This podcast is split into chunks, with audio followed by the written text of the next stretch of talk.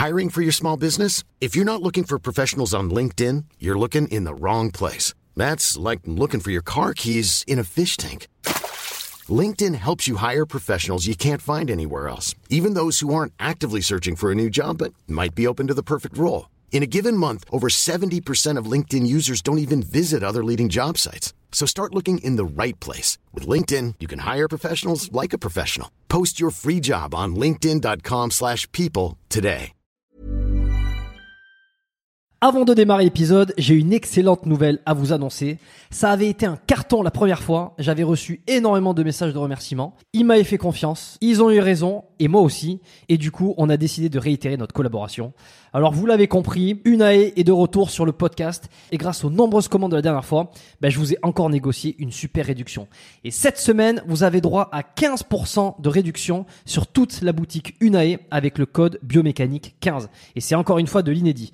Alors, pour ceux qui étaient complètement passés à côté la dernière fois, Unae, c'est la marque de compléments alimentaires de Julien Vénesson qui fait l'unanimité dans le paysage français actuel dans le domaine de la santé et de la longévité. Ce sont des compléments d'ultra qualité avec des ingrédients de la plus haute pureté et qui sont issus de l'agriculture biologique. Ils ont une charte qualité incroyable et tout est vérifiable sur le site internet. Alors l'été arrive, il est temps de faire le plein de compléments et si vous voulez être au top de votre santé avec les meilleurs produits du marché, eh ben c'est l'occasion rêvée pour le faire. Je vous recommande à titre personnel les oméga 3 en bouteille qui sont considérés comme les plus quali actuellement sur le marché. Si vous voulez améliorer l'aspect de votre peau, la santé de vos articulations et de vos muscles, il y a aussi le collagène éthique qui est issu de poissons sauvages et d'ailleurs qui est en passe de devenir un best-seller chez eux. Euh, je vous recommande aussi le magnésium Omnimag, hyper important pour le sommeil et la récupération nerveuse et musculaire. Vous avez aussi la vitamine D3 qui avait été un carton la dernière fois et qui est considéré comme beaucoup comme le complément à absolument avoir euh, et qui a un rôle dans quasi toutes les sphères de votre corps. Et puis ils ont aussi plein de nouveautés. Il y a le multivitamine spécial ménopause, il y a le sommeil serein qui est une version améliorée de la mélatonine pour ceux qui ont du mal à bien dormir. Il y a aussi, euh, alors je les ai pas encore testés, mais ça a l'air d'être du lourd. C'est le biotique immunité et le biotique digestion pour booster votre système immunitaire et votre microbiote. Enfin bref, vous allez sur la boutique, vous regardez ce qu'ils proposent, vous vous régalez. C'est sur unae.fr, unae.fr. La dernière fois, vous avez été des centaines à passer commande. Vous avez créé des ruptures de stock sur certains produits. Alors cette fois, bah, traînez pas. Et en plus, je vous rappelle que vous avez 15% de réduction avec le code biomécanique 15. Ils ne font quasi jamais des réductions aussi importantes vu la qualité de leurs produits. Alors c'est le moment d'en profiter. La promotion, c'est cette semaine uniquement. Ça se termine ce dimanche, le 12 mai. Alors profitez-en un max et faites-moi vos retours. Et maintenant, place à l'épisode. Bonjour, euh, alors Marius, euh, aujourd'hui sur le podcast, euh, enfin alias Marius, mais c'est Alain Alivon de, votre nom et prénom. Bienvenue sur le podcast. Merci. Ben, merci déjà de, m'avoir, de m'inviter et puis euh, de profiter ben, de, de, cet échange aujourd'hui. Ouais, on va échanger. Euh, comme je disais, moi j'aime bien, euh, voilà, j'aime bien partir un peu. Alors des fois dans tous les sens, des fois pas forcément dans tous les sens. Il y a des choses que je me suis notées, euh, des, des, thématiques, enfin des, des, des, idées, des, des, questions, des choses qui me taraudent un petit peu. J'aimerais avoir votre avis et voir un petit peu comment, ben, comment ça se passe dans votre tête. Et puis d'autres choses qui vont, qui sont complètement donc à l'improvisation. C'est comme ça que j'aime bien faire les podcasts. Euh, donc, alors bon, c'est un, épisode que j'attends presque de faire depuis longtemps. C'est vrai que j'ai mis du temps à, avant d'entreprendre le fait de vous contacter parce que, euh, alors je sais plus, je crois que j'étais passé par Teddy Palassi qui m'avait donné euh, le, contact, euh, les éditions, je crois, pour entrer en contact. Parce que m'a été quand même pas mal demandé et j'ai essayé de pas trop regarder ce qui s'est fait sur vous parce que j'aime bien partir un peu d'une feuille blanche pour poser mes questions et pour essayer de comprendre. Euh, mais néanmoins quand même euh, donc gros parcours euh, dans ben, dans la dans la marine euh, dans les forces spéciales euh, commando marine. Bon on va revenir sur tout ça. Je vais vous laisser vous présenter pour ceux qui vous découvrent ou vous redécouvrent aujourd'hui. Bah, succinctement moi je suis donc un ancien marin d'état. J'ai servi 22 ans dans les unités non conventionnelles dans la marine nationale et dans les unités euh, dans les unités spéciales, hein, les forces spéciales, puisque moi j'étais euh, j'étais au commando de Montfort.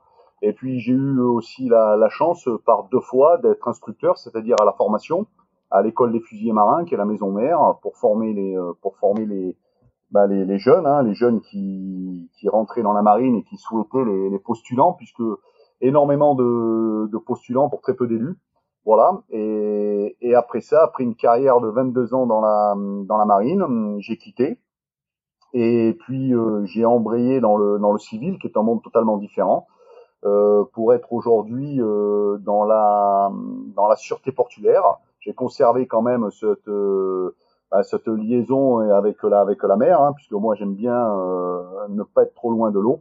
Et puis, euh, et puis à côté de ça, bah, je vends aussi, euh, je vends mes, mes, services et mes prestations euh, pour le cinéma ou la télévision dans le cadre du conseil mmh. tactique et technique, bah, pour donner un petit peu de la, la crédibilité, de la crédibilité aux, aux projets ou aux, concrétisations de films ou, ou, feuilletons, ce qui peut passer avec une dominante, bien sûr, qui a un rapport avec mon domaine de compétences. Et au-delà de ça, ben, j'ai une association qui s'appelle Marius Team Combat que j'ai créée il y a maintenant 15 ans dans laquelle eh ben, je dispense des, des stages d'aguerrissement euh, pour, euh, pour toute personne. C'est des populations assez cosmopolites hein, pour, euh, pour les civils. Et avec cette association, il y a aussi un club, un club de, de self-défense et préparation physique, euh, dans lequel j'officie, comme je le disais précédemment, depuis, depuis 15 ans. Voilà à peu près en, euh, schématiquement le, le résumé de ce que je fais et ce que j'ai pu faire jusqu'à ce jour.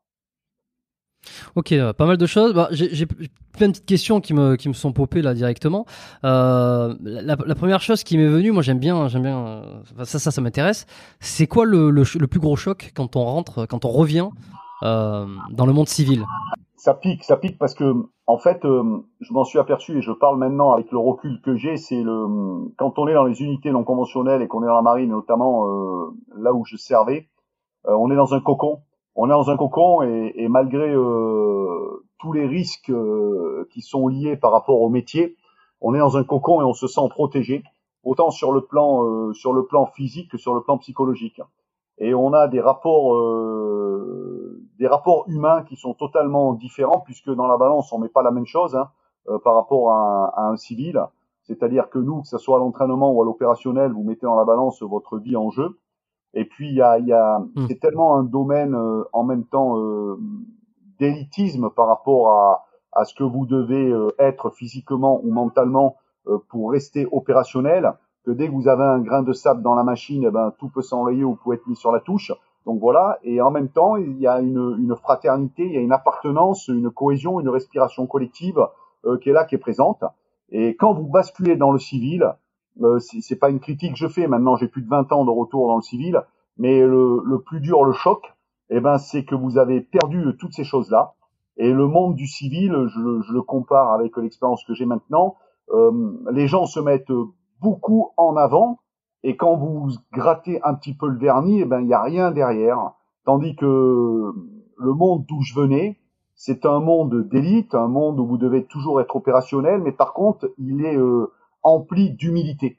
Et d'humilité, vous, vous êtes vraiment euh, humble par rapport à, à, ce que vous allez faire, à ce que vous faites.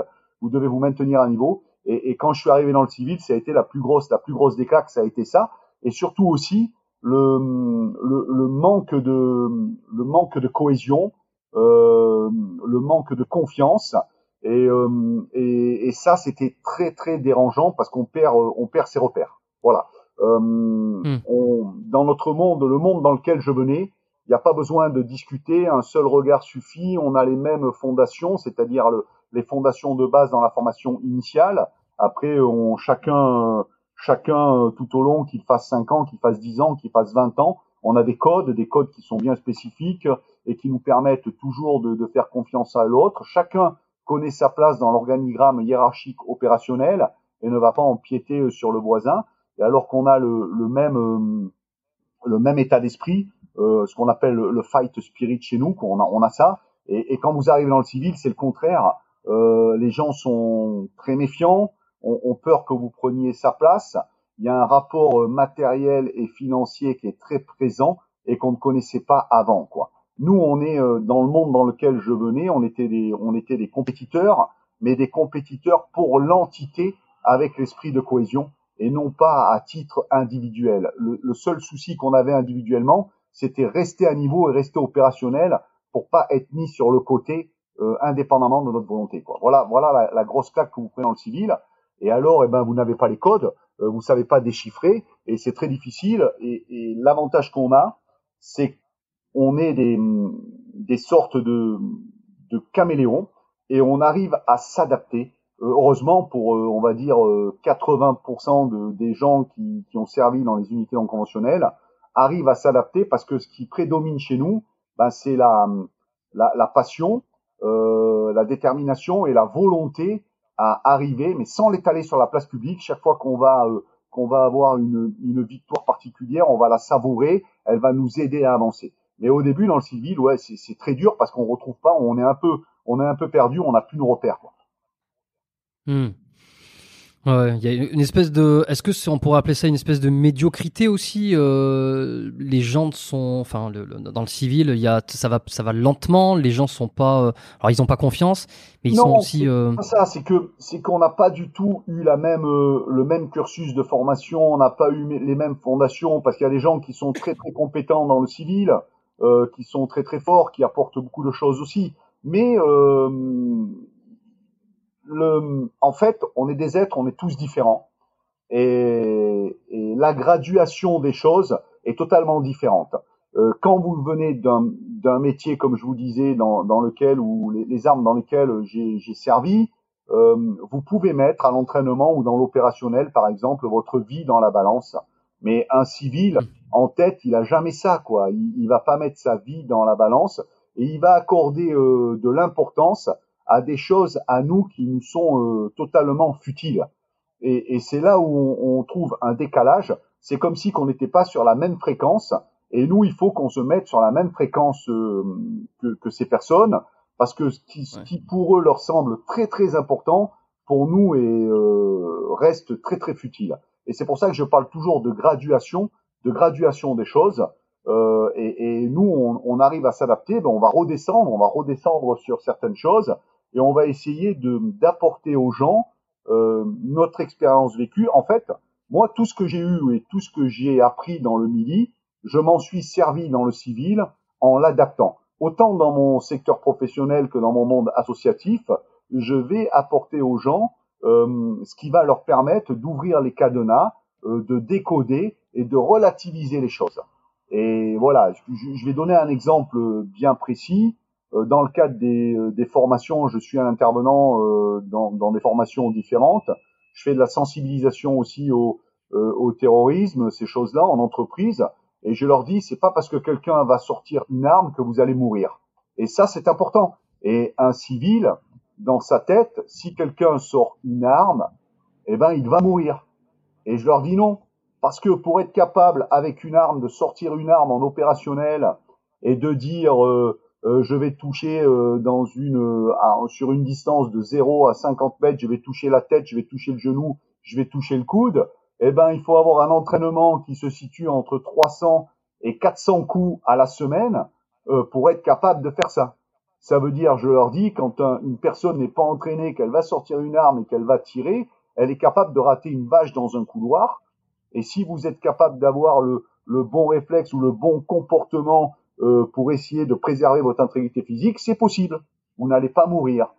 Et ces différences notoires qui sont alliées à, votre domaine de compétences euh, d'avant, euh, si vous savez le, superposer ou le mettre transversalement à, à, des personnes qui ne connaissent pas, ne serait-ce que connaître par exemple les caractéristiques balistiques dessus, ça peut aider n'importe quel civil qui n'a aucune connaissance des armes à dire ok, je, je peux éventuellement m'en sortir et dans la sensibilisation et la formation. Et c'est pour ça que je vous dis, le, le, manque de connaissances, le manque de communication et hum, la, le, le, fait de d'avoir une graduation différente, et eh ben euh, voilà pourquoi on se retrouve totalement ou peut-être comme un extraterrestre par rapport au, euh, dans, dans le monde dans lequel on va être immergé après avoir servi dans les unités non conventionnelles. Ok. Ok, ok, bon, c'était très, très, très intéressant. Est-ce que depuis, euh, depuis, je sais pas, une vingtaine ou une trentaine d'années dans l'armée, est-ce que ça s'est, euh, ça s'est endurci, ça s'est assagi? Euh, On a tendance à dire que, quand on prend du recul sur le monde civil, euh, que plus ça va, plus il y a un laxisme débordant dans un petit peu près tous les domaines. Est-ce que l'armée a quand même conservé des standards élitistes dans les sélections, dans, dans les, les, comportements quoi que ce soit Est-ce que euh, est-ce que c'est vrai, c'est vraiment à part par, par, rapport à la société? Moi, je vais parler de, de, ce que je connais, puisque moi, j'ai servi dans la marine et dans les commandos marines. Nous, on n'a rien changé dans le cursus de formation et dans les tests. Ben, depuis l'origine de notre arme, c'est-à-dire le, le, le, commando Kiefer qui a débarqué en Normandie en 44, c'était tous les volontaires euh, français euh, euh, qui traversaient la Manche pour rallier l'Angleterre, euh, qui ont été formés à Canary en, en Écosse. Et les parcours, les barèmes, rien n'a changé. Euh, sur le côté rustique euh, de mon époque à moi jusqu'à l'époque à aujourd'hui. C'est pour ça que je vous le disais en préambule, euh, beaucoup de postulants pour très peu d'élus, parce que c'est vraiment très difficile. Et les fondations de base, elles sont faites autant pour pour les officiers au départ que pour le matelot. Hein. C'est pas péjoratif ce que je vais dire, mais mais chacun a, a, cette fondation de base. Et tout au long de votre carrière, quand vous voulez monter dans l'organigramme hiérarchique, vous êtes obligé euh, de refaire un stage commando avec les mêmes critères physiques, pas changer la théorie en fonction du, du, management que vous avez à avoir quand vous êtes chef d'équipe, chef de groupe et chef d'escouade pour euh, commander un volume plus conséquent d'hommes. La théorie va changer, mais sur la partie physique, rien ne change. Alors ça veut dire, vous prenez mon exemple à moi, euh, mon brevet supérieur, j'ai dû le faire quand j'avais 27 ans. 27 euh, ans, une fois que j'ai fait le tronc commun et qu'après j'ai attaqué le stage commando chef d'escouade pour être euh, dirigeant d'une escouade de 18 personnes, eh ben le physique n'a pas changé. Donc ça veut dire que la remise en question, elle est permanente. Et ça, c'est important parce que même si vous pensez être sur vos acquis, euh, vos acquis, rien n'est jamais acquis. D'où dans notre unité cette humilité. Et ça, ça n'a pas changé. Ça hmm. n'a pas évolué. Et aujourd'hui, en 2024, ben rien n'a changé. Euh, sur les barèmes, sur les tests et, sur cette rusticité euh, qui permet de conserver euh, ses compétences, ses compétences opérationnelles. Mais moi, je parle de ce que je connais et de mon arme à moi, et, et je ne connais pas, je ne connais pas l'armée de terre, je ne connais pas l'armée de l'air, voilà. Mais, mais je pense que l'armée, en général, est la seule institution qui est beaucoup basée sur le euh, on va dire sur euh, sur son origine, euh, sur ses traditions et sur sa manière de, de, formation. Elle sait que ça marche et que ça fonctionne, donc elle n'a pas de raison de, de changer ça. L'évolution, vous allez la voir sur la partie technique, c'est-à-dire qu'avant, ben, on avait peut-être un gros poste radio qui vous prenait tout le volume de la tête, et aujourd'hui, sur cette partie technique ou sur l'armement et tout ce qui s'ensuit, voilà, euh, il est adapté à la mission et l'amélioration matérielle, elle est, importante.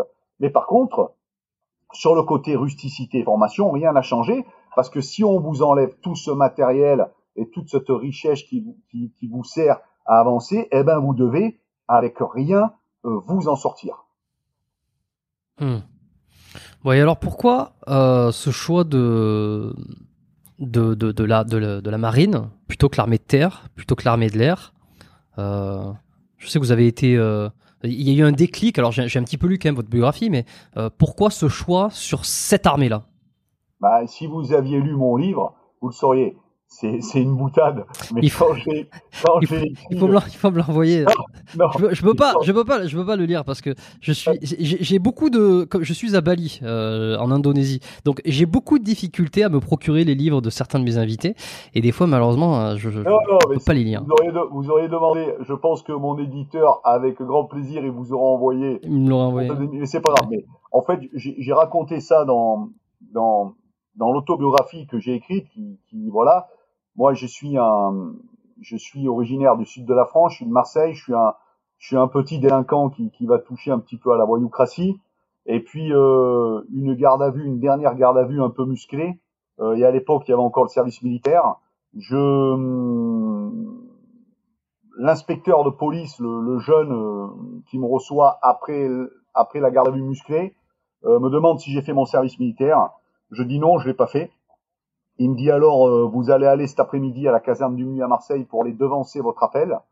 Et, euh, et, quand vous quand vous revenez avec ce papier-là, je vous garantis qu'aucune charge ne sera retenue contre vous et vous partez pour euh, pour très loin et très longtemps. Et avec le stress, je vais à la caserne du Nuit. Et moi, qui ai perdu mon père jeune, en fouillant les affaires, j'avais trouvé un sac un sac marin, ça s'appelle un sac boudin marin blanc avec dessus une caravelle dessinée, la caravelle, le bateau des conquistadors, hein, pas, pas, l'avion. Et, et là-dessus, je, je savais que mon père avait fait la marine. Et quand j'ai devancé mon appel, le fait que je devance mon appel et que je demande 24 mois, c'est-à-dire deux ans de service militaire, 12 mois réglementaires plus 12 mois, euh, j'ai le choix de l'arme et je prends la marine nationale. Et quand j'arrive devant le l'orienteur, euh, j'avais la chance d'avoir un parcours sportif puisque j'ai boxé euh, euh, très très jeune. Me dit, bah, puisque vous aimez le sport, euh, une unité et une arme dans la marine qui est très sportive, c'est les fusiliers marins. Et voilà pourquoi je pars dans les fusiliers marins sans sans rien connaître à la spécialité, ni à ni à la forme, ni au fond de cette de cette spécialité. Et je pars dans les fusiliers marins et quand j'arrive là-bas, que j'effectue mon service militaire, je trouve de la lumière, je trouve ma voie et, et je m'engage et je reste 22 ans. Ouais, donc ça vous a plu quoi. C'était pas une, c'était pas, c'était pas une erreur de, de choix. Non, mais mais c'est une fenêtre qui s'ouvre. Hein. Je, je le dis, je dis souvent et j'en parle souvent. On est libre euh, on est tous des êtres différents, mais on est libre de ses choix. Mais par contre, il faut avoir quand même euh, l'instinct animal et, savoir quand une fenêtre ou une porte s'ouvre, la saisir et y aller du moment qu'elle respecte une, philosophie d'honnêteté et, de principe. Mais il faut, il faut y aller quoi. Quand ça s'ouvre et, des fois dans la vie, il faut faire des choix, c'est important et il faut choisir sans regarder derrière, c'est très très important. Et moi, je suis un partisan des signes et des fenêtres qui s'ouvrent et je me dis c'est là et j'y vais quoi. Et je l'ai fait alors que j'avais que 19 ans. C'est pas une question d'âge. Plus tard dans ma vie, j'ai fait d'autres choix aussi à des âges différents, mais il faut saisir l'opportunité et je suis un partisan de ça. Est-ce que l'armée c'est toujours euh, le, le, meilleur choix euh, lorsqu'on est, enfin le meilleur choix euh, lorsqu'on est, lorsqu'on sait pas quoi faire de sa vie, s'il y a des jeunes peut-être ou des moins jeunes qui nous écoutent, qui sont un peu perdus dans leurs objectifs, euh, est-ce que euh, c'est toujours un, choix raisonnable, un super choix de partir dans l'armée, de se dire euh, je vais tenter là-dedans Est-ce que ça corrige tout le monde aussi Tu vois, c'est une question, question que je me pose parce que vous, ça vous est arrivé de faire ce, choix qui a radicalement changé votre vie pour le bien à un moment où justement il le fallait. mais est-ce que ça peut correspondre à tout le monde dans cette même situation? On est tous des êtres différents. La, seule correspondance commune qu'on peut avoir, c'est la passion. C'est ce que je dis. Moi, je suis arrivé là-bas, j'ai trouvé euh, ma passion, ma passion, ma passion des armes, ma passion de euh, de l'effort physique, euh, ma passion de voilà. Est-ce que si j'étais tombé sur un bon boulanger qui m'aurait qui m'aurait formé, qui m'aurait instruit en faisant le pain et les croissants avec autant de passion, euh, j'aurais peut-être été euh, boulanger et meilleur ouvrier de, de France, peut-être. Euh, ce qui ce qui détermine là, c'est la, volonté et la passion à faire les choses en se donnant les moyens de réussir. Il faut vraiment faire abstraction du côté matériel et se dire que hum, quand on fait quelque chose qu'on aime et qu'on le fait avec amour, avec passion, ça inhibe tout, le, le reste. Et aujourd'hui, la chance qu'on a dans cette société, c'est qu'on n'a pas de blocage là-dessus. Et je pense qu'aujourd'hui, la jeunesse d'aujourd'hui, elle peut être capable de faire euh, cinq ou six métiers dans sa vie. Voilà. Et, et ça, ça, il faut le prendre en compte. C'est des paramètres qu'il faut prendre en compte. Qu'avant, on, était figé. Euh, la personne qui s'orientait vers une carrière de, euh, je vais dire, de, plomberie, par exemple, d'être un plombier, bah, toute sa vie, elle, allait faire plombier. Aujourd'hui, c'est, plus le cas. On a une grande liberté euh, professionnelle. Euh, on peut être formé, on peut apprendre. Ce qui va déterminer les choix, c'est l'envie et la passion. Voilà. Après, l'armée, c'est pas la seule boutique qui, peut permettre ça. Euh, quel que soit le, secteur qu'on a décidé de faire en se donnant les moyens d'y arriver. Et puis, il y a une chose qu'il faut comprendre, c'est que des fois, on peut se tromper et que l'échec n'est pas euh, n'est pas une pénalité ou la fin en soi. On rentre dans un chemin et on s'aperçoit au bout d'un d'un certain temps que c'est pas le bon, qu'on s'est trompé, et bon on doit rebondir sur cet échec pour trouver vraiment sa voie et son chemin. Et c'est pas on se nourrit justement de ces échecs là euh, pour être plus fort, pour être déterminé, pour avancer. Il faut arrêter de, de se dire eh ben j'ai raté ça, c'est la fin du monde. Non, c'était que peut-être euh, ce choix n'était pas le bon et que ce chemin n'était pas fait pour vous. Est-ce que vous suivez un peu les, les actualités sur, euh, sur les, les, intelligences artificielles et notamment à quel, comment elles pourraient être euh, impliquées dans, dans l'armée, dans les armées Est-ce que c'est un sujet qui, qui vous parle ou pas spécialement ça? Pas du tout. Alors je vais vous, je vais vous avouer que j'ai pas de télévision, je regarde pas la télévision. Il y a bien maintenant depuis pratiquement trois ans ou quatre ans que je ne suis plus aucune actualité. Et euh, l'actualité, je l'ai simplement quand j'ouvre mon portable et euh, que dessus il y a des rappels d'actualité, mais ça ne m'intéresse pas du tout parce qu'il y a tellement. Alors, le, vraiment le, le, numérique, euh, Internet et tout ce qui s'ensuit, je à un côté comme les réseaux sociaux, hyper pratique, hyper bien pour la communication parce que je m'en sers moi le premier quand j'organise mes stages ou les choses comme ça. Mais à côté de ça, il y a tellement une partie néfaste euh, de désinformation et, et, qui perd la réalité de la terre, c'est quand la réalité de la vie, pardon, c'est quand on a les pieds bien ancrés dans la terre et le concret. On perd beaucoup de sens euh, à, à ne pas communiquer, à ne pas aller voir les gens, à ne pas discuter, et souvent euh, ça, ça dégonfle tous les conflits euh, qu'on peut avoir ou les a priori. Et on a perdu ça euh, on, on, le perd malheureusement. Et le, le, problème de cette jeunesse, hein, je vais pas dire, je vais pas faire l'ancien en disant euh, de mon temps c'était comme ça, non pas du tout. Mais par contre, on perd beaucoup de repères par rapport à ce, à ce numérique. Et, euh, et voilà, là, vous voyez, vous parlez d'intelligence artificielle. Euh, moi qui, qui, qui, suis et qui, adhère le musée de tradition des fusiliers marins, il y a un livre qui est sorti sur Amazon qui a été fait par une intelligence artificielle et qui s'est permis de, de, sortir un livre euh, qui était une totale arnaque et qui racontait soi-disant la vie de notre dernier vétéran Léon Gauthier qui est décédé à 100 ans et qui était le seul des 177 qui avait débarqué en Normandie. Et c'est un livre qui avait été monté de toutes parts par une intelligence artificielle. Bon, le, le, le projet a été, a, a, été vite avorté parce que nous, on est une corporation assez forte et on a vite euh, diffusé pour contrer cette fausse information.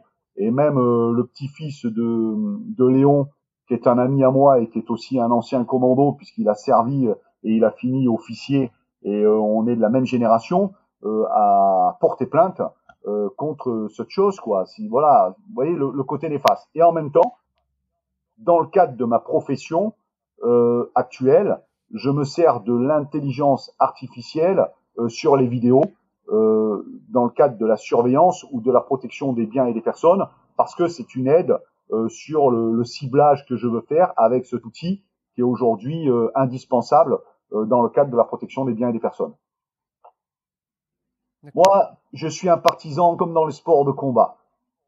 J'ai commencé par la boxe anglaise, mais je dis pas que c'est le meilleur sport du monde. Moi, je vais aller me servir de euh, du karaté, je vais me servir du judo, je vais me servir de la lutte au sol, euh, du, du jujitsu, de toutes ces soumissions dans mon instruction, parce que je vais aller chercher tout ce qu'il y a bon, de bon à prendre dans quelque chose et m'en servir. Mais par contre, je m'affranchis de tout ce qui est mauvais ou tout ce qui peut me desservir. Parce que c'est s'alourdir le package pour pas grand chose.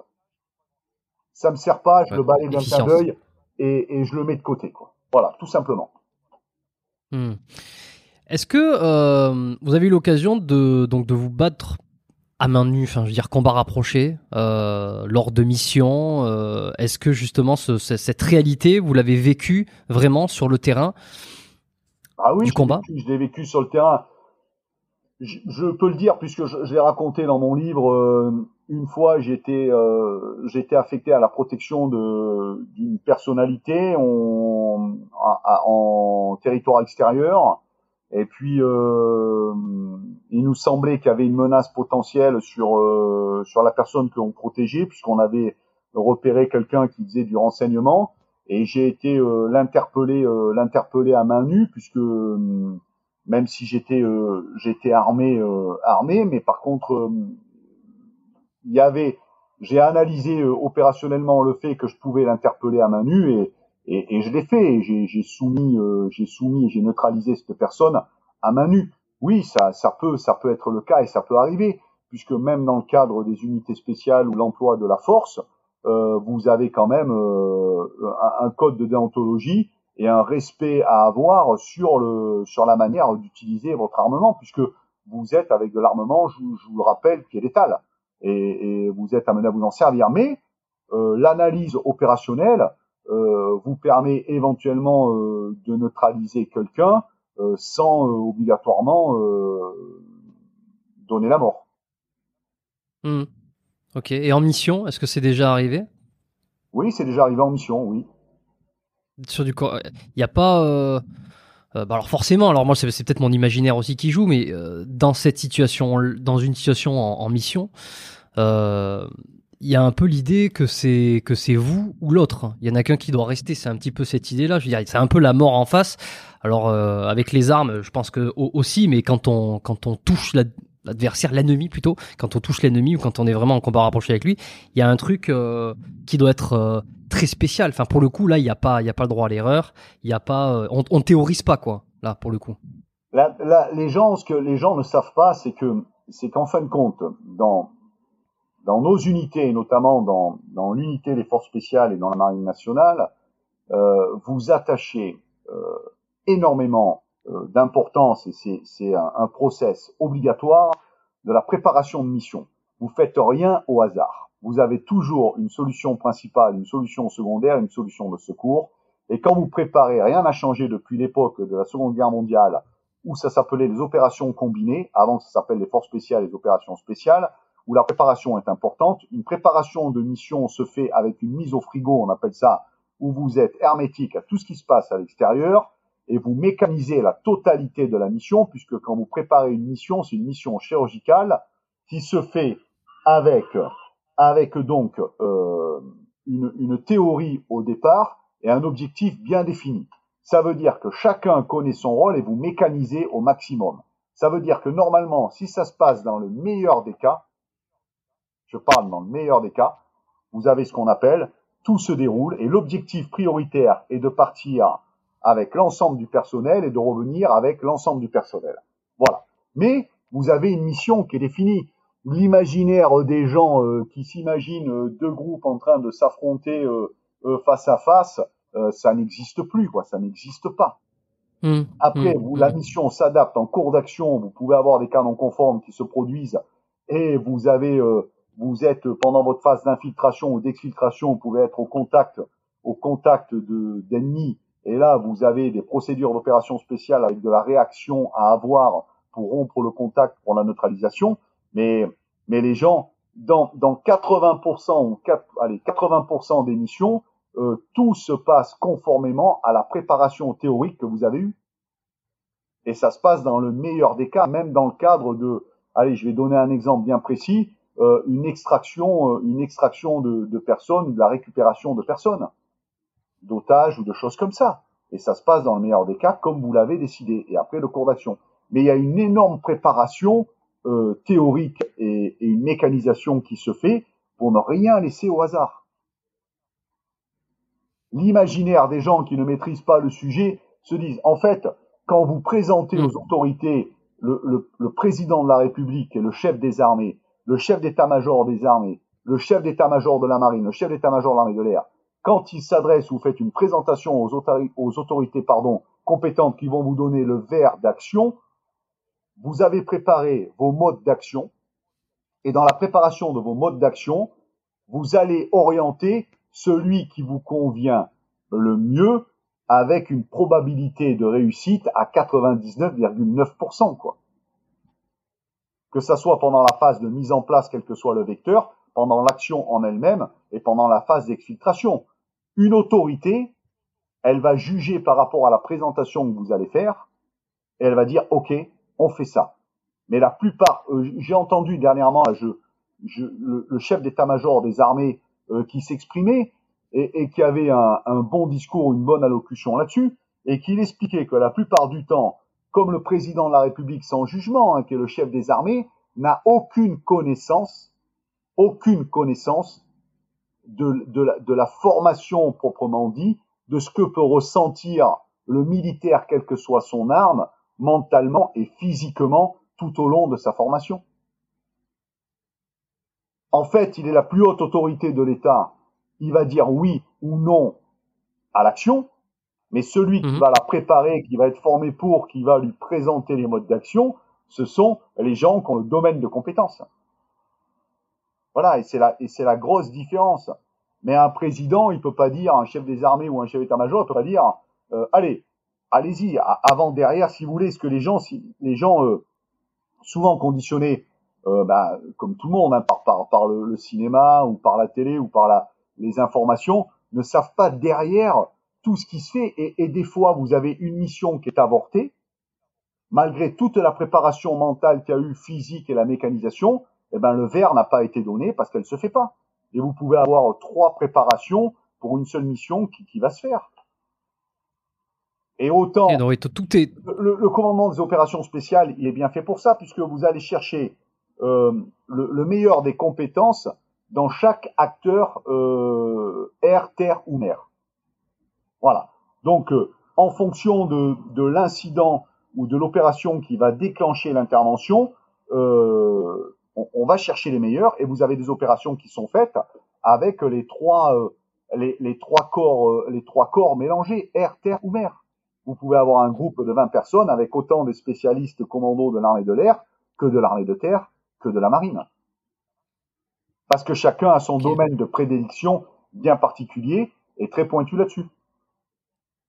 Mais néanmoins, euh, ça, arrive. Euh, est-ce que ça arrive euh, régulièrement qu'il y, ait des, imprévus pendant l'émission, même si tout est absolument calculé par rapport à l'ennemi, par rapport à une donnée qui, qui n'avait pas été prise en compte? Jamais de traitement là-dessus, c'est ce qu'on appelle des cas non conformes. Vous pouvez avoir un cas non conforme.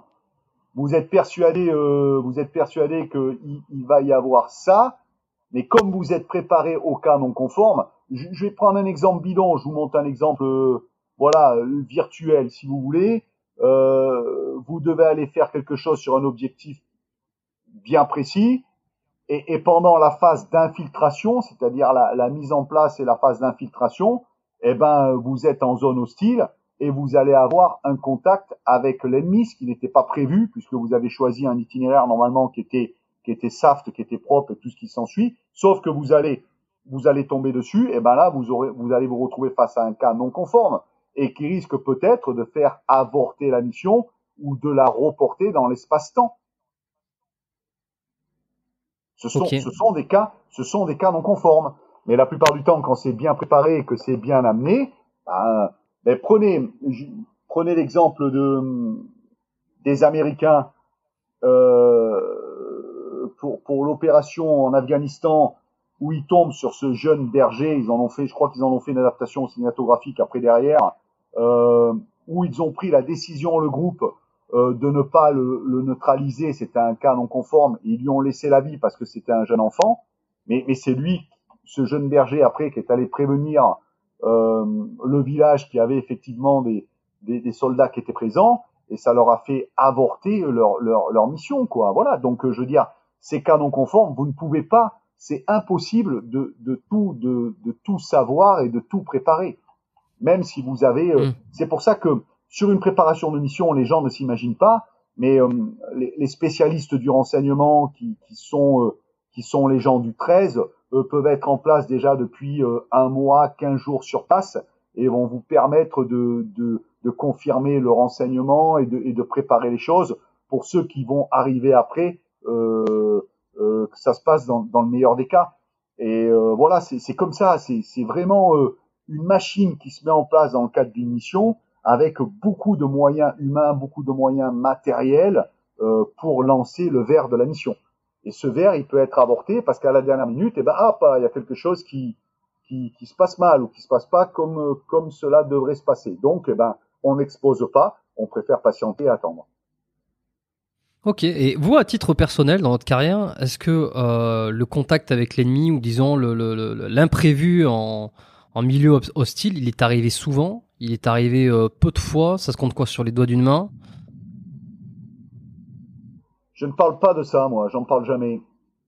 Jamais, vous ah verrez, comme euh, notre ancien qui est parti, euh, Léon Gauthier, euh, jamais on parle de ça. ça. C'est, c'est des choses qui sont, euh, qui sont personnelles, qui sont, qui sont intimes, et elles ne regardent que, que les, que la confrérie ou que les, les gens euh, qui ont servi la même arme que vous. Voilà, ce sont ce sont des discussions euh, qui ne. Alors c'est pas, euh, il faut pas le, le prendre mal, hein, mais c'est des choses qui ne. Non non non, mais je, comprends. Qui ne se pas, qui, voilà, qui ne qui ne se racontent pas. Et il euh, n'y a pas de, il a pas, il a pas de, de, gloire à parler de ça. Voilà, on, on a un métier. L'assureur, il aura son stylo pour faire signer les contrats. Et ben les gens qui servent la France, qui sont sous les drapeaux, et ben avec eux ils ont une arme. Et cette arme, et ben il faut savoir qu'elle peut qu'elle peut servir à neutraliser du personnel et ça fait partie, ça fait partie du contrat, quoi. Mais c'est un contrat moral mmh. qui est personnel et, et, qui rentre dans des règles bien établies, quoi, des règles d'engagement bien établies. Mmh. Oui, non, mais alors de toute façon, j'allais même pas demander euh, si euh, le, si vous avez déjà euh, vous êtes déjà servi de l'arme, tout ça. Enfin, je trouve que c'est des questions qui sont un petit peu bulldozer que j'évite de poser. mais justement sur sur un peu le secret d'émission, il y a de plus en plus de, de, de personnes qui sont devenues des personnalités qui aujourd'hui parlent de leur mission, euh, soit qui en font des bouquins, soit qui en parlent en interview, quoi que ce soit. Il y a un peu la, la parole se libère sur les sur les, les unités spéciales, sur les commandos, euh, tout ça. Est-ce que pour vous c'est un c'est un problème que le grand public ait accès euh, à des historiques de mission euh, ou pas Ou c'est juste, c'est juste à titre personnel que vous préférez euh, garder ce genre d'informations. Vous aimeriez également que tous les collègues et toutes les personnes euh, qui soient dans le, dans le milieu fassent de même. Non, je, je, pense honnêtement, enfin, alors, en toute humilité, euh, je pense que je dois être un des premiers à avoir écrit une, une enfin, enfin, premier, enfin, premier de, de, la, de la dernière génération, on va dire la dernière génération du feu entre guillemets à avoir écrit. Bon, euh, à avoir écrit quelque chose ou en, parlant un petit peu, j'ai beaucoup plus axé sur la formation, euh, sur la formation, sur mon histoire personnelle du départ qui m'a amené à servir dedans. Euh, j'ai raconté une petite partie de l'opérationnel. Après derrière, ça, ça, il y a beaucoup de gens qui ont écrit des livres. Hein, je, je, crois, j'ai pas en tête hein, tous les, mais mais je, je crois pas qu'ils dévoilent vraiment, euh, qu'ils dévoilent vraiment l'opérationnel. Ou quand ils parlent de quelque chose, c'est que déjà ça a été largement évoqué par la euh, par la presse euh, euh, sommairement et qui vont peut-être un peu plus dans le détail pour établir une vérité sur certaines choses. Mais voilà. Mais je j'ai rien, j'ai pas trop de commentaires à faire là-dessus. moi, pour moi personnellement, euh, l'écriture a été, euh, j'ai toujours écrit, et, et l'écriture a été pour moi euh, un espèce de moyen de de, de m'évader, et euh, le fait de poser, euh, de poser les mots sur une feuille, sur du papier, eh ben, c'est une très bonne psychanalyse. Je, je, le conseille à beaucoup de gens. Alors que ça soit mis au public ou pas au public, euh, peu importe. Mais en tout cas, c'est un, c'est un très bon moyen pour, pour évacuer un peu, pour larguer les sacs qu'on peut avoir sur le côté psychique, psychique pardon, et, et, qui vous, qui vous dérange après tout au long de votre vie. Voilà. Mais après, je, sincèrement, sur les dernières toutes dernières opérations qu'il y a pu avoir euh, ces dix dernières années ou quinze dernières années, euh, il n'y a pas beaucoup d'écriture là-dessus. Hein. Il y a, c'est beaucoup plus une culture, je pense, euh, américaine que, que, française. Les Américains, les Américains aiment bien, aiment bien écrire, écrire là-dessus, voilà. Mais nous, là, nous, je crois qu'il y a une espèce de discrétion, d'humilité, comme je vous ai dit au départ, une espèce d'humilité qui fait partie du, du package du, euh, du militaire et ça en fait partie. Voilà. Après, après, ben, il y a beaucoup de gens aujourd'hui. Je pense à, à, à, quelqu'un, mon frère d'armes, euh, euh, Louis Saillant. Louis Saillant qui a, qui a, écrit un livre dessus que j'ai pas lu. Hein. Louis, il sait, je lui ai dit puisqu'on on en a parlé ensemble et puis j'avais fait une interview pour lui pour vétéran vétéran de France. Euh, donc mmh mmh euh, voilà, il, il, a écrit une partie une partie mais après il continue dans sa démarche euh, et un état d'esprit bien particulier à faire des interviews avec tous les anciens qui, qui racontent des fois des, des faits des faits d'armes ou autre chose. Mais, mais je pense que c'est plus euh, euh, quelque chose qui libère euh, plus que quelque chose qui, qui a un sens euh, ou qui veut euh, qui veut mettre mettre en avant ou, ou, faire partie du ventarisme ça en fait pas partie quoi. Voilà, c'est plus une histoire de, de se libérer de quelque chose que de et de remettre peut-être en place euh, certaines vérités et, et faire euh, toucher euh, aux personnes qui ne connaissent pas euh, la, la, sensibilité humaine que l'on peut ressentir dans ce genre d'action. On est plus sur un sur une communication humaine que autre chose quoi. Voilà, c'est mon point de vue à moi personnel. D'accord. Et alors la santé quand on est commando marine, c'est euh, c'est quoi la vision de la santé et de la longévité? Alors il y a la santé, le fait de rester en de rester en vie euh, déjà euh, et d'être en forme physique et mentale, mais sur sur le côté longévité, vouloir faire les choses bien pour son propre corps, vouloir bien se nourrir, vouloir bien se reposer, récupérer. Est-ce que tout ça ça compte ou c'est complètement mis de côté pour être uniquement dans la performance? Alors, on est, avant la retraite. Alors, on est totalement différent là-dessus. Euh, tous, hein, je parle là-dessus. Vous avez des gens de chez nous qui ont quitté et qui ont pris euh, 25 kilos. Et voilà. Après, vous avez des gens, euh, des gens comme moi qui, qui continuent euh, comme si demain j'allais, j'allais repasser les tests où on allait me faire un papier avec marqué dessus inapte. Donc, je continue mon entraînement, mon entraînement de poids de corps avec une alimentation toujours saine et tout ce qui s'ensuit. Et puis après, vous avez, comme je le disais, d'autres personnes qui ont totalement lâché le morceau et, et, qui ne prennent plus soin de, de leur corps euh, ou de leur euh, voilà. C'est vraiment et, et, ce qui est marrant, c'est quand on se retrouve euh, tous ensemble, eh ben on n'a aucun jugement là-dessus et on n'a aucun tabou à, évoquer, à évoquer pardon euh, tous nos problèmes tous nos problèmes personnels ou professionnels. Et on n'est pas là on a on n'est pas dans le jugement parce que ça fait partie de notre de notre de notre culture. Voilà mais ça c'est vraiment une liberté propre à chacun quoi. Je c'est très euh, euh, très aléatoire et très contradictoire. Euh, J'ai connu des gens que je retrouve des fois dans les amicales ou lors de cérémonies euh, qui étaient euh, très très forts euh, physiquement et tout ce qui s'ensuit, et puis qui ont tout lâché. voilà, qui, qui ont du jour au lendemain où ils ont arrêté, ils ont décidé de plus du tout courir et, et, de plus rien faire physiquement. Et, et c'est assez marrant, mais il n'y a pas de jugement là-dessus. Et puis voilà, des personnes comme moi ou bien d'autres qui continuent à s'entretenir physiquement avec derrière un espèce de petit stress en se disant, euh, au-delà du bien-être personnel, en se disant, mince, j'ai, euh, si je suis plus apte, ben c'est, euh, euh, ça risque de me pénaliser. Vous voyez, on a, on a des petites cases comme ça, des barrières qu'on se met dans le cerveau et qui restent. Mais c'est vraiment propre à chacun, quoi. Propre à, à, à tout individu. Et s'il y a une grosse différence, chaque être là-dessus, quoi. Et est-ce qu'il y a aussi des différences sur euh, l'acceptation de l'autorité? Euh, On a du mal à s'imaginer dans des commandos, dans des unités d'élite, certains membres qui auraient de la difficulté avec l'autorité, avec euh, avec les ordres, qui seraient un peu plus, qui seraient un peu plus rebelles. Est-ce que ça existe quand même? Non, on est tous des loups.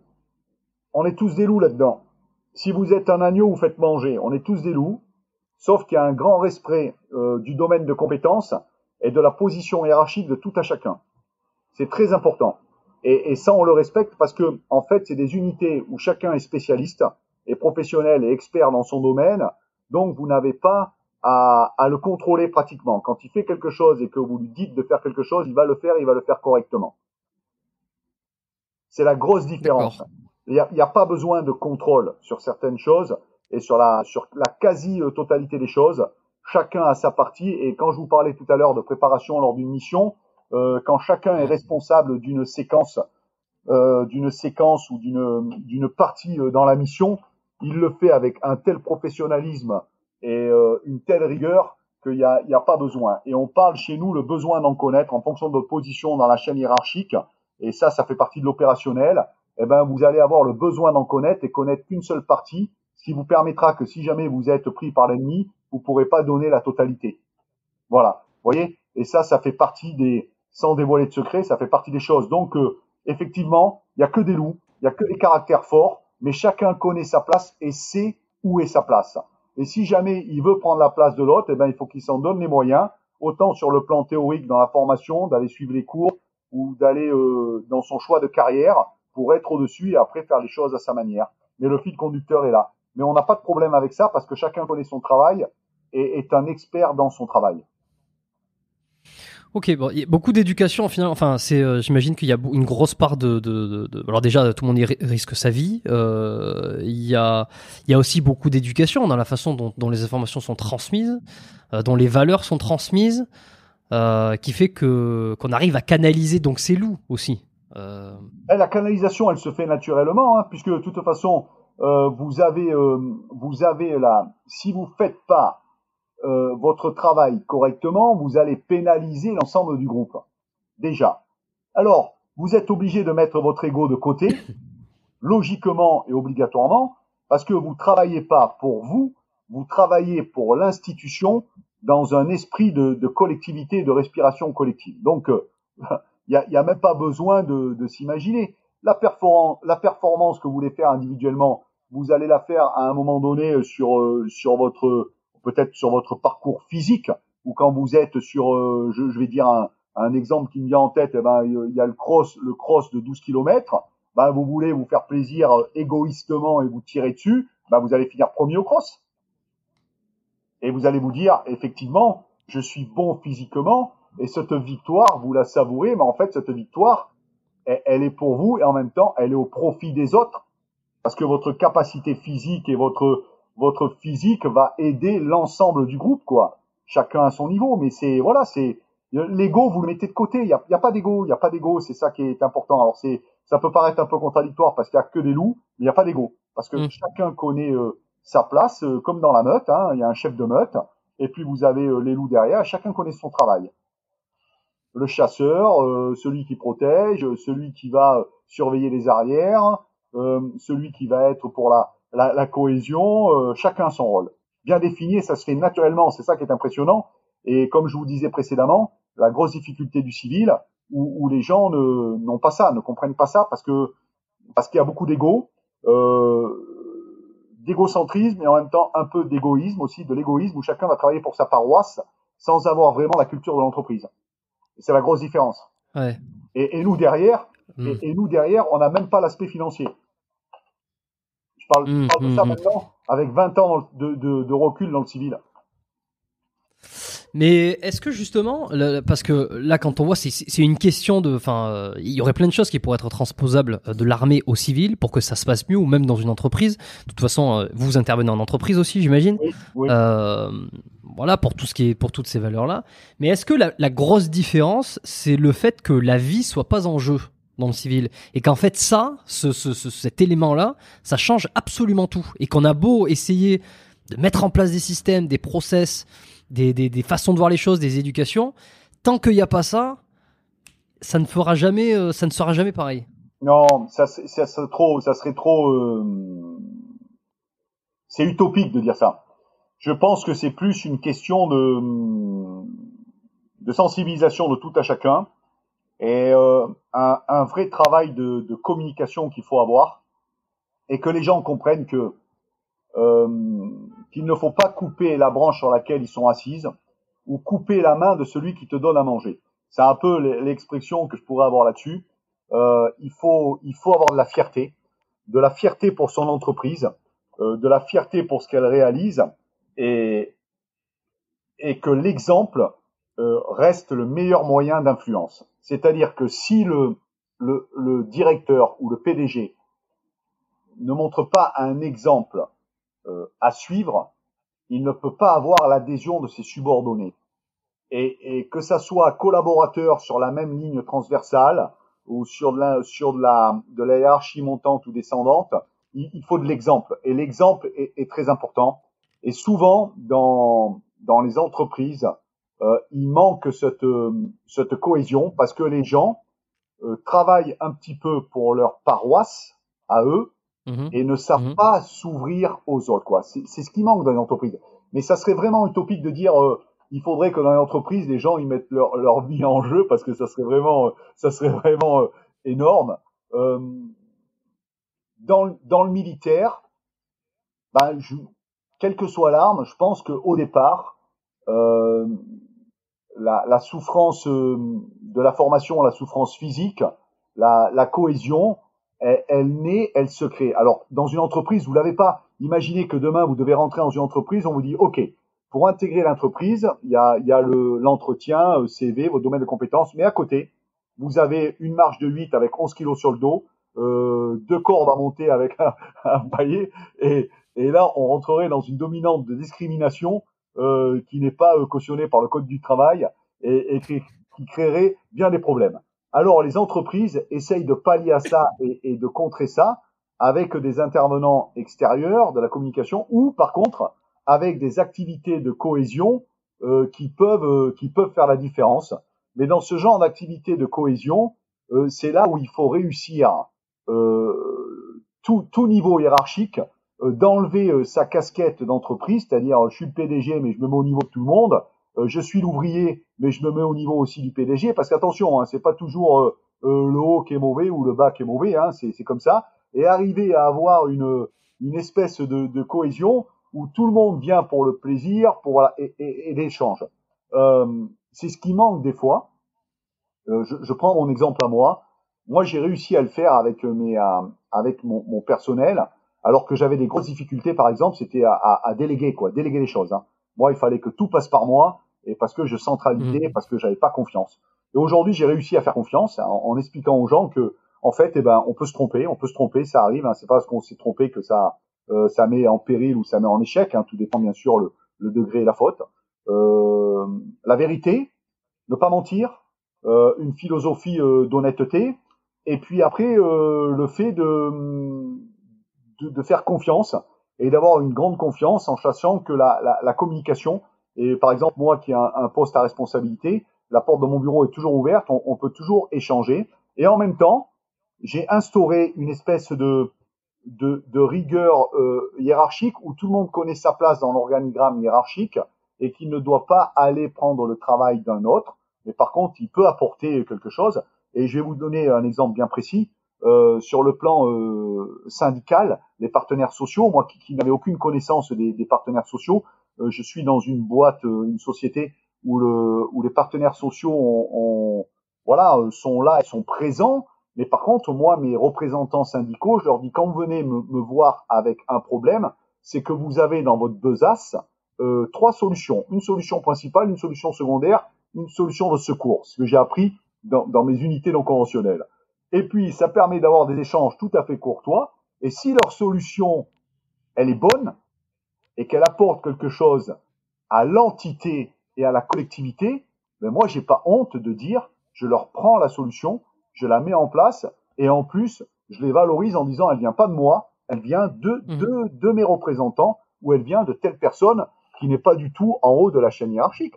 Voilà, c'est et ça, l'échange et la communication qu'on perd un petit peu avec les mails, avec les, les réunions euh, euh, comme on est en train de faire par vidéo, mais nous, c'est la distance qui nous oblige à faire ça.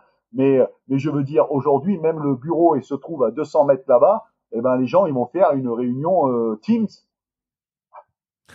Vo voyons-nous, voyons-nous, discutons, Voyons. et ça, ça évite bien des problèmes, quoi, le, le fait de ça. Et, et ouais. je crois que la... On parlait de la technologie tout à l'heure. Euh, on est trop, enfin, je parle sur le territoire national ici, on, on est trop sur, euh, sur un principe de caste où il faut faire changer, euh, alors parce que je suis ouvrier, euh, force, euh, je vais pas aller discuter avec le patron parce que le patron, lui, il est riche et puis il a, vous voyez, tout ça, il faut changer, euh, il faut changer ces mentalités alors c'est dur parce qu'il y a des ancrages hein, quand même là-dessus, mais il faut arriver à le faire. Et ça, ça peut se faire qu'avec les échanges et la communication, quoi. La communication, le fait de parler et de, et de discuter avec les gens. Et puis savoir dire aussi, alors ce, ce, que les gens ne savent pas faire dans le civil, et je l'ai appris, moi, moi je l'ai mis en place, dire quand c'est bien et dire quand c'est pas bien. Dans le civil, les gens ils savent, ils savent souvent dire tout ce qui n'est pas bien. Quand c'est pas bien. Mais jamais, moi je fais des lettres de félicitations. Quand mon gars, comme à l'armée, quand mon gars et, et, et mon personnel euh, a fait quelque chose de bien, ben je fais une lettre de félicitations qui sera portée dans son dossier à la direction des ressources humaines et, et qui valorise l'individu parce que c'est important dans la vie pour avancer de se sentir valorisé. Euh, quand on sort major d'un cours, euh, qu'on voilà, on a, on a cette espèce de euh, de gloire et de victoire intérieure qui vous permet d'avancer. C'est le moteur de la vie, quoi. Et, et si on sait pas le faire, moi à l'école, j'étais pas bon à l'école et tellement de professeurs m'ont dit que j'étais un cancre et que j'étais nul que j'ai j'ai failli euh, j'ai failli le croire. Et quand aujourd'hui j'interviens dans des collèges ou dans des lycées en présentant euh, euh, mon livre, moi au fond moi-même, je me marre tout seul. Et je me dis, oui, j'ai écrit un livre tout seul, sans besoin de personne. Et, aujourd'hui, on le présente à des élèves parce qu'il y a des élèves qui voulaient étudier ce livre-là euh, dans leur dans leur dans leur cours de français. Et a des professeurs intelligents. En fait, il n'y a pas de mauvais élèves, il y a des mauvais professeurs. La vérité, elle est là. C'est ça la vérité.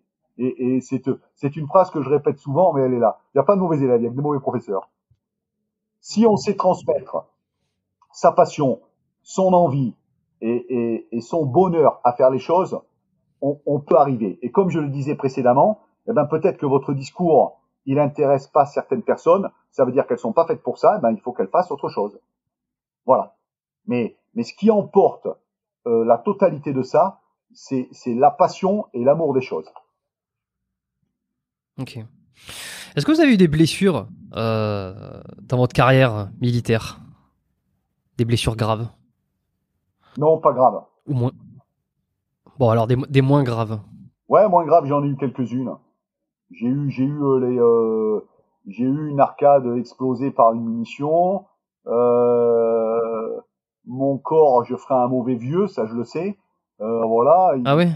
Bien, entamé par le par le nautisme, le nautisme et le et le, et le parachute. Euh, et par le par le fait de, de, tirer constamment sur la sur la corde, même si je continue encore aujourd'hui. Et, euh, et, voilà, là, je suis en train de vous parler, mais je suis rentré, je, je sors, je rentre d'Italie, là j'arrive d'Italie, ça fait trop quatre jours que j'ai un j'ai un mal de dos euh, phénoménal euh, et euh, bas du dos, mais voilà, mais c'est comme ça. Mais après, moi je m'écoute pas quoi. Je, là-dedans, ça s'envole. Je vais pas, je vais pas faire des choses qui me, voilà, et ben, et ben, et ben ça fait partie, ça fait partie de la vie quoi. Ça fait partie des euh, des, des choses, mais franchement, dans l'ensemble, j'ai je m'en sors bien, quoi, je trouve. Moi, je suis assez positif sur ces choses-là, quoi. Mm. Ouais, mais est-ce que vous, vous, prenez par exemple des compléments euh, aujourd'hui? Qu'est-ce que vous faites aujourd'hui pour essayer de, de, de maintenir euh, le plus possible euh, l'intégrité ou la santé? En complément, alors moi je me, je prends beaucoup, je prends, je prends de la levure de bière, moi, la levure de bière qui est bon pour les cheveux, la peau et les ongles. On va me dire c'est, ouais. voilà, j'aime, bien ça. Je suis quelqu'un qui fait attention à mon, à mon, à mon physique. Hein, je, voilà. Euh, depuis mes euh, depuis mes euh, depuis deux ans, je prends des en complément alimentaire des des pépins, des gélules de pépins de courge, hein, ce qui vous permet de d'entretenir votre prostate, hein, puisque les hommes c'est le problème qu'on peut avoir là-dessus. Donc voilà ce que je prends en complément alimentaire. Mais après le reste, honnêtement, non, moi je mange pas de, je mange très léger le soir, je mange pas de, de fromage le soir, tout ce qui peut me me, me, pénaliser la nuit quand les organes sont au, sont au repos et que les organes se euh, récupèrent. Euh, je, je suis pas quelqu'un qui consomme énormément d'alcool. Je bois, je bois un bon vin, un bon verre de vin de temps en temps euh, quand il y a du monde ou des choses comme ça. Et voilà. Mais à part ça, je prends pas de protéines, je prends pas de, de trucs euh, particuliers. Euh, non, je fais attention à mes quantités et à avoir une alimentation, une alimentation normale sans me, sans me priver euh, je suis pas frustré euh, là-dessus. Et voilà, quoi, sans plus. Ok, ok. Et en termes de, par exemple, euh, je sais pas, est-ce que vous voyez des professionnels de santé Est-ce que vous avez essayé des, ouais, est-ce que vous faites des bilans régulièrement, médecins, par paramédecins, enfin paramédecins, année, ostéo, naturo, des, La marine, chaque année depuis que j'ai quitté la marine, je continue à faire annuellement une prise de sang avec un bilan total sanguin. Ouais. Euh, voilà, c'est mon, mon rendez-vous médical annuel, euh, au même titre que, que le dentiste. Chaque année, je vais chez le dentiste euh, pour faire un, un, bilan complet de, de la dentition. C'est un peu des trucs personnels, mais je vous les donne. Moi, j'ai pas de secret à avoir. Donc euh, voilà, chaque année mon bilan sanguin et chaque année, euh, chaque année mon, mon dentiste. Ok. Bon, ça, ça, casse quand même euh, une carrière euh, en commando marine physiquement. Est-ce que ça permet plus de se maintenir ou est-ce que ça quand même ça ça casse physiquement? J'ai l'impression que là aussi, parce que j'ai reçu quelques personnes qui avaient qui ont, qui ont des qui, ont, qui, avaient été dans les dans les forces spéciales. Il y a un peu des deux. Il y a il y a la, la, discipline de garder un corps de fer et puis il y a aussi euh, toutes ces années cumulées qui finissent par fatiguer quoi. Mais bien sûr, bien sûr que ça vous, euh, c'est quand vous avez 60 kilos sur le dos et que vous crapahutez avec, que vous faites 30 km en courant avec euh, avec votre sac de 17 kilos, euh, eh, ça vous ça vous fait pas du bien aux articulations et aux choses comme ça. Donc euh, dans le dans le temps, après après le mental prend le dessus sur les choses, le fait d'avoir un entretien un entretien derrière et continuer avec beaucoup plus de plaisir et d'entretien que de le fait de, de forcer de forcer là-dessus eh ben euh, ça va, ça vous permet de vous maintenir, de vous maintenir en forme. Mais euh, 22 ans euh, avec deux postes comme euh, instructeur au stage co, c'est sûr que ça vous met quand même quelques petites claques physiquement, quoi. C'est normal. Mais Hum, hum. aujourd'hui, sur ma sur ma force pure, moi par exemple, mes entraînements où je fais euh, euh, je fais 150 tractions euh, euh, pour mes dorsaux, euh, j'ai pas j'ai pas bougé là-dessus. Hein. Je fais toujours 5 fois 10, 5 fois 8, 5 fois 6, 3 fois 10. Je fais 150 tractions en un quart d'heure, ça m'a jamais pénalisé quoi. Et je continue à les faire. Hein. Je fais mes Ouais, bien. dans la force des bras. Hein. Ça m'a jamais pénalisé. c'est bah, La seule chose que j'ai diminué, c'est le je cours plus. Je fais du vélo. Je fais une heure de vélo, une heure de vélo en salle, une heure de vélo en salle le dimanche, et après tous les jours avant d'attaquer ma séance de sport, je fais 20 minutes de vélo. Voilà. J'ai arrêté de courir parce que le la course traumatise trop les articulations, elle fait taper, ça esquinte. Il y en a un qui est impressionnant aussi euh, à son âge, c'est le Major Gérald. Hein. Bon, ça, je pense que tout le monde, tout le monde l'a vu. Ouais, Il a une, Ouais, jeune, hein, oh, il est jeune. Il a 40, Ouais, il il, a a 40 50 ans. et, il a 40 et quelques années. Hein. oh, il, il s'approche pas de la cinquantaine, euh, Major Gérald? Il a 44. D'accord. Moi, je pensais qu'il il avait un petit peu plus. Bon, ben, de toute façon, de toute façon, il va garder son, sa condition. au mois de juillet. Ok. Quel, quel euh, genre de stage? Alors on fait un stage d'aguerrissement qui est organisé par Défense Tactique à Rennes au mois de juillet 2024 et on est les deux têtes euh, les deux têtes d'affiche pour l'organisation de ce stage. Ok. On vous a vu euh, donc sur euh, quelques émissions télé, mais par contre, euh, on vous a pas vu sur YouTube trop euh, participer, faire des, collaborations avec avec des, des coachs, avec des YouTubeurs ou même des vidéos avec le Major Gérald. Est-ce que c'est un c'est un choix de pas vouloir euh, apparaître en vidéo trop souvent, ou alors c'est juste que les occasions se sont pas présentées? Non, c'est un choix, c'est bon, je, je veux dire je j'ai les réseaux sociaux, j'ai un j'ai un Facebook avec euh, un compte Instagram où je mets mes pour mon association les, les stages où je fais des des petites minutes philosophiques euh, sur des des mots ou des réflexions. Voilà. J'ai une chaîne YouTube qui est plus à à réflexion où je mets des euh, des états d'âme ou euh, voilà pour euh, pour aider les, les gens, mais sans plus. Mais après le reste non, j'ai pas besoin de ça. Et puis je, je, je, je vois pas l'utilité, ma propre utilité là-dessus. Je j'en ai pas besoin quoi. Euh, Vous avez jamais été démarché par Karate Bushido pour faire une vidéo euh, type euh, combat self-défense, par exemple Si, si, une fois, euh, mais euh, Greg Ouais, ça MMA, il est intéresser, ça. Il a reporté euh, le, son déplacement au stage. Il devait venir sur un stage d'aguerrissement, et puis après, ça s'est pas fait, il est pas venu. J'avais été contacté par euh, par son, bah ouais, c'est Karaté Bushido, c'est ça. J'avais contacté. Il Ouais, devait venir à un ouais. stage que j'organisais dans les Bouches-du-Rhône à Signane, et puis à la dernière minute, il est pas venu, euh, il est pas venu au stage. Bon, il devait avoir peut-être un un souci euh, d'ordre professionnel, euh, je sais pas. Donc euh, du coup, euh, on voilà. Et après, de toute façon, euh, moi j'ai la chance de de pouvoir faire ce que ce que je veux là-dessus, quoi. Quand on vient, on vient me démarcher pour des choses, je je, dis oui ou je dis non, mais en, toute simplicité, je fais ce qui m'intéresse, quoi. Je j'ai pas j'ai pas de contraintes particulières là-dessus, quoi. Et ça, c'est un gros avantage et une grande liberté. Qu'est-ce que vous refusez, par exemple, en termes de participation, d'émission? Est-ce qu'il y a des choses sur lesquelles vous êtes absolument intransigeant sur le fait de ne pas y participer? Les gens m'ont souvent ennuyé sur l'histoire quand j'avais fait euh, Garde à vous et le sens de l'effort. Ce qu'ils savent pas derrière, c'est que le programme, c'est moi qui l'ai écrit et adapté avec euh, avec euh, Studio 89, la filiale d'M6. Euh, derrière euh, ces, ces affaires-là, il y avait toujours un, un, but associatif, puisque les jeunes qui participaient, par exemple, le sens de l'effort, avaient droit à un bilan de compétences payé par la production. Et s'ils allaient jusqu'au bout du stage, ils pouvaient euh, qui, euh, leur, leur formation était euh, payée par la production. Donc euh, voilà, euh, dans ce sens-là. Et après, moi, j'ai toujours refusé. une fois, j'avais été contacté par euh, euh, ceux qui faisaient ce style d'émission là, avec euh, les euh, les euh, styles les, euh, les les Marseillais ou je sais pas quoi. Et ils voulaient me faire faire un. Ils m'avaient demandé pour faire un coaching euh, euh, sur du parcours et tout ça. J'ai toujours refusé ces choses-là. Je je vais pas critiquer. Hein, chacun est libre de faire ce qu'il Ouais, veut. Mais ça m'intéresse pas ça m'intéresse pas du tout quoi. Ça m'intéresse pas du tout. Et, et j'ai pas envie d'aller montrer ma bobine euh, à, à des émissions dont le, le, le sens le la forme et le fond euh, ne, ne me plaisent pas quoi. Voilà. J'ai rien. Chacun chacun est libre de faire ce qu'il veut dans la vie. J'ai la chance d'avoir cette grande liberté. Euh, donc je je dis oui ou je dis non Hmm, ok. Une, petite question, bon, vous êtes libre d'y répondre ou pas, euh, parce qu'elle peut être un peu tricky pour certains.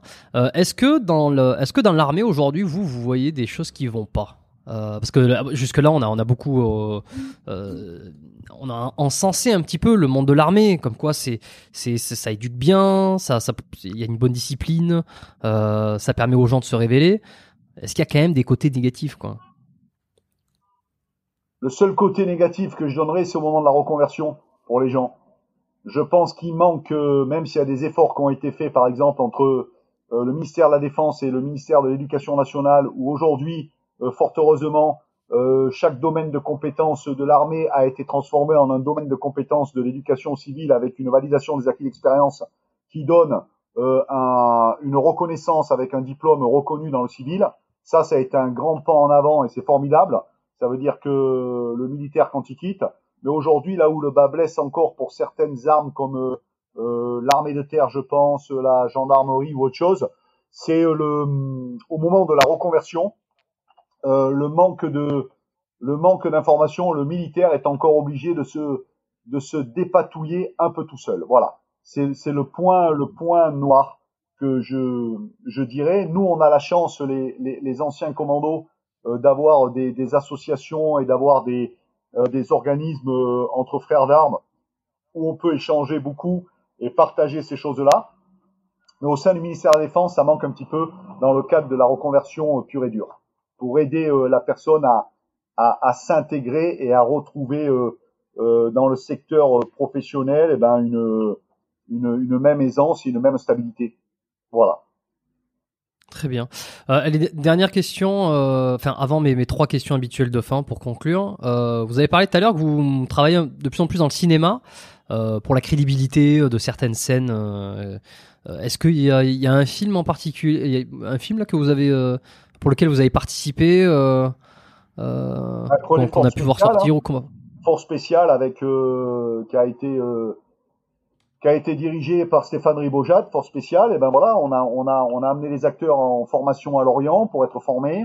Euh, J'ai été conseiller euh, technique et tactique sur le sur le film, sur dans le cadre de euh, des procédures euh, d'opérations spéciales, notamment sur la euh, les réactions et l'utilisation des armes sur les réactions au contact. Voilà, je vous donne l'exemple bien concret, force spéciale.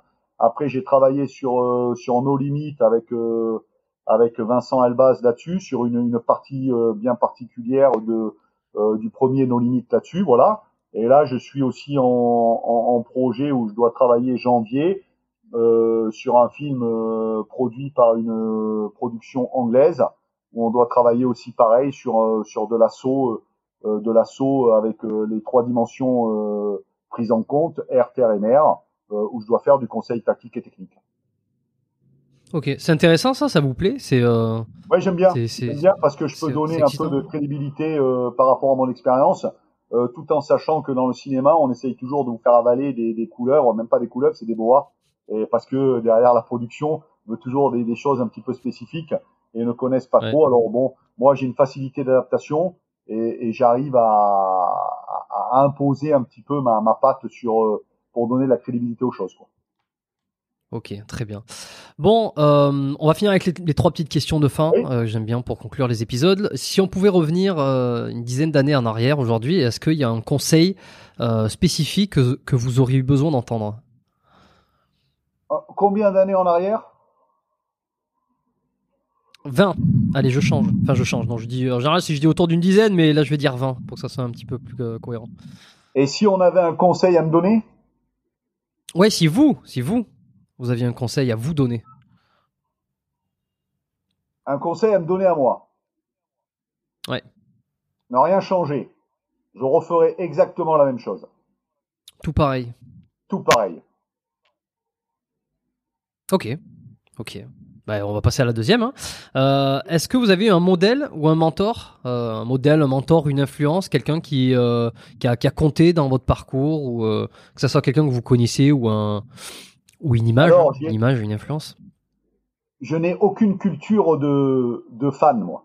C'est-à-dire que je, je, je, suis pas, je suis fan de, de personne, mais quand j'ai écrit mon, mon livre, euh, il y a deux personnes qui, qui m'ont qui m'ont beaucoup, euh, enfin Léon Gauthier, le, dont on parlait précédemment, le, seul vétéran euh, qui est décédé, euh, qui est décédé récemment, qui a lu mon livre et qui m'a téléphoné, qui m'a dit je me suis régalé. Ça a été la, ça a été pour moi un bonheur. Et mon instructeur au stage co, Denis, pour pas le nommer, j'ai fait une séance de dédicace à Ajaccio en Corse. C'est lui qui m'a ouvert la porte, mais je l'avais pas reconnu parce qu'il avait une grande gabardine et un chapeau.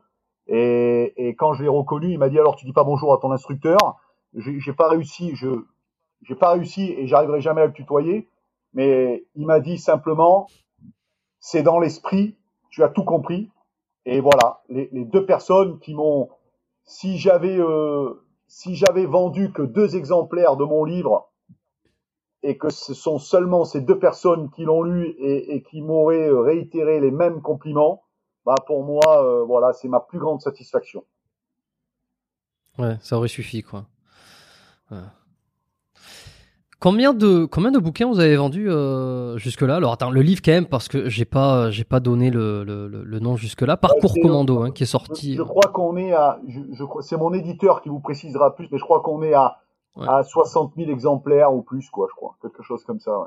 Voilà, donc c'est énorme. Hein, c'est pour juste pour se remettre dans le, le contexte. Je pense qu'on considère un best-seller à partir de 10 000, euh, quelque chose comme ça. Ouais, je, je sais pas. mais voilà, euh, mais c'est mon éditeur qui est content. Hmm.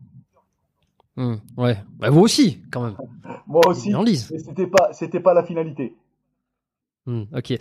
Ben justement, est-ce que vous avez un livre à me recommander, euh, ben, mis à part celui-là, donc qui est sur votre histoire, euh, Parcours Commando, Marius. Euh, eh ben, je vais, vous recommander, autre chose que vous avez... je vais vous recommander pour 2024 euh, ma bande dessinée qui va sortir, puisque j'avais déposé la propriété intellectuelle de Motivex et Moraline. Et on a créé grâce à ça euh, deux personnages, puisque c'est deux mots que j'ai employés, que j'ai inventés dans le cadre du reportage de l'école des bérets verts euh, euh, pour envoyer spécial. Et du coup, euh, j'avais déposé la propriété, enfin c'est mon, mon, agent éditeur qui m'avait dit de, de, faire ça, de déposer la propriété intellectuelle, parce qu'il dit on pourra un jour faire quelque chose avec ça. Et ben voilà, en 2024, on sort la, le premier tome de la première bande dessinée qui s'appelle Motivex et Moraline et, et qui sortira en 2024 et qui, qui raconte, qui fait un parallèle entre la vie du militaire et sa vie à la maison euh, de manière humoristique. Et voilà, et j'ai même j'ai même mis mon chien euh, dedans. Euh, donc euh, c'est super sympa. Et on a trouvé. C'est vous qui avez dessiné? le, pied à l'étrier, un jeune dessinateur. Euh, donc voilà, et on, on espère qu'on fera des petits avec cette bande dessinée. Voilà, c'est le genre de choses que je peux faire euh, su, sur, euh, sur l'impulsion et sur le plaisir de faire des trucs. Donc euh, voilà, je vous conseille Motivex, Motivex. qui sortira cette année. Ok, Quelle, il y a une date de sortie de prévu pour qu'on ait une idée ou pas? On s'est dit pour on s'est dit pour septembre à mon avis quoi. Septembre octobre, on s'est dit ça à peu près. Là il est il est fini, il est colorié, il est euh, il est mis en page. Après il faut lancer l'impression, les couvertures. Ça c'est le, le travail de mon agent éditeur qui lui maîtrise le sujet là-dessus. Moi, je maîtrise pas. Si je pouvais dire je sors demain, je sors demain. Hmm. Parfait. Bon, ben on a tout. Euh, on va suivre ça. Merci euh, Alain, euh, Marius, d'avoir participé au podcast. Je suis, content de vous compter parmi mes invités, surtout 2024. Voilà, l'année vient de commencer au moment où on enregistre, mais cet épisode sortira quelques semaines après le, début de le début 2024. voilà, bon, j'ai hâte d'avoir les, les retours de, de tout à chacun. Beaucoup de gens m'avaient recommandé de prendre contact avec vous parce que vous êtes quand même un, éléphant dans le milieu, si on peut dire. Euh, donc euh, c'était un plaisir. Dans le cimetière. ça n'existe pas. Ça. Fait pas, pas, pas, pas, encore cimetière. Bah, merci, ah, merci, de votre, merci de votre accueil, merci de, de ce moment d'échange, de communication. Et puis, euh, je vous réitère mes voeux de, de réussite, de, de santé, qui est la plus grande des richesses, et de profiter de la vie et de la vivre à 200% parce que la vie, c'est comme un interrupteur, quand on l'éteint, c'est terminé, il faut le savoir. Donc profitez de tout ça et faites-vous plaisir, c'est la priorité. Merci, bonne continuation. Merci Alain. Restez avec moi 30 secondes, on termine là-dessus, c'est super. Abonnez-vous au podcast, si tous vous, rejoignez le podcast aujourd'hui, vous découvrez, vous avez découvert le podcast il n'y a pas si longtemps. Abonnez-vous en masse sur cette euh, sur ce média euh, qui, qui, a de l'avenir, euh, qui a dû passer mais qui a aussi de l'avenir. Et puis voilà, partagez ces épisodes, portez-vous bien, faites pas trop les cons et à lundi prochain pour, pour un prochain épisode du podcast. Ciao ciao. Hey, it's Paige DeSorbo from Giggly Squad. High quality fashion without the price tag. Say hello to Quince. I'm snagging high-end essentials like cozy cashmere sweaters, sleek leather jackets, fine jewelry, and so much more. With Quince being 50 to 80% less than similar brands. And they partner with factories that prioritize safe, ethical, and responsible manufacturing. I love that. Luxury quality within reach. Go to quince.com slash style to get free shipping and 365 day returns on your next order. Quince.com slash style.